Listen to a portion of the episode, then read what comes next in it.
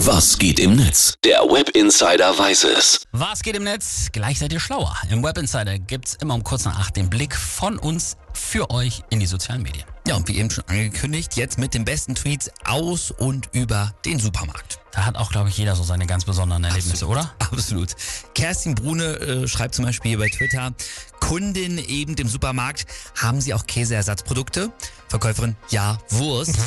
and, and that's the nordrhein-westfälischer Spirit. Sehr schön, ja, natürlich. Und Biene schreibt das hier über eine Situation, die sie gerade beim Einkaufen erlebt hat.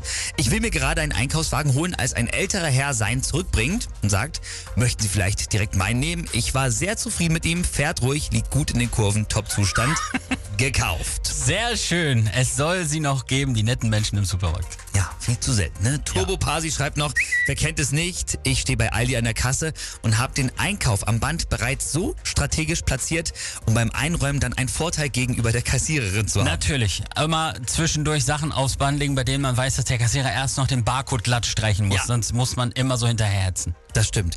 Und dann gibt's ja jetzt mittlerweile auch diese Kassen, die nur noch so einen ganz kleinen Bereich haben, wo überhaupt Sachen abgelegt werden. Da muss man Oh. Ja, viel zu schlimm.